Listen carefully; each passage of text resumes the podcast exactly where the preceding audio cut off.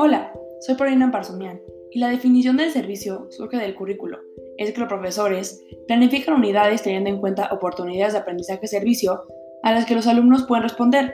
Por ejemplo, al estudiar ecosistemas de agua dulce en sistemas ambientales y sociedades, los alumnos deciden supervisar y mejorar la red hidráulica local. En cuanto a las materias que puedo basarme para mi servicio, son arte, ya que con esta materia puedo hacer alguna actividad explicando la historia del color, qué dibujos y actividades recreativas que pueden ser muy entretenidas para los niños y que manejen el uso de lápiz y colores para su estimulación motriz. Esto ayuda a los niños a poner en acción sus habilidades de creatividad e inspiración en artes visuales.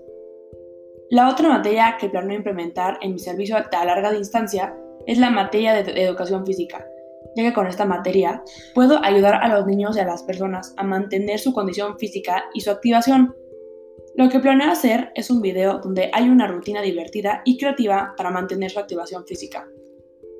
Esto también ayuda a los niños a mantener otra actividad que incluya salirse de su zona de confort y experimentar nuevas actividades, que pueden incitar a empezar a realizar otras actividades al regresar a la, normalidad.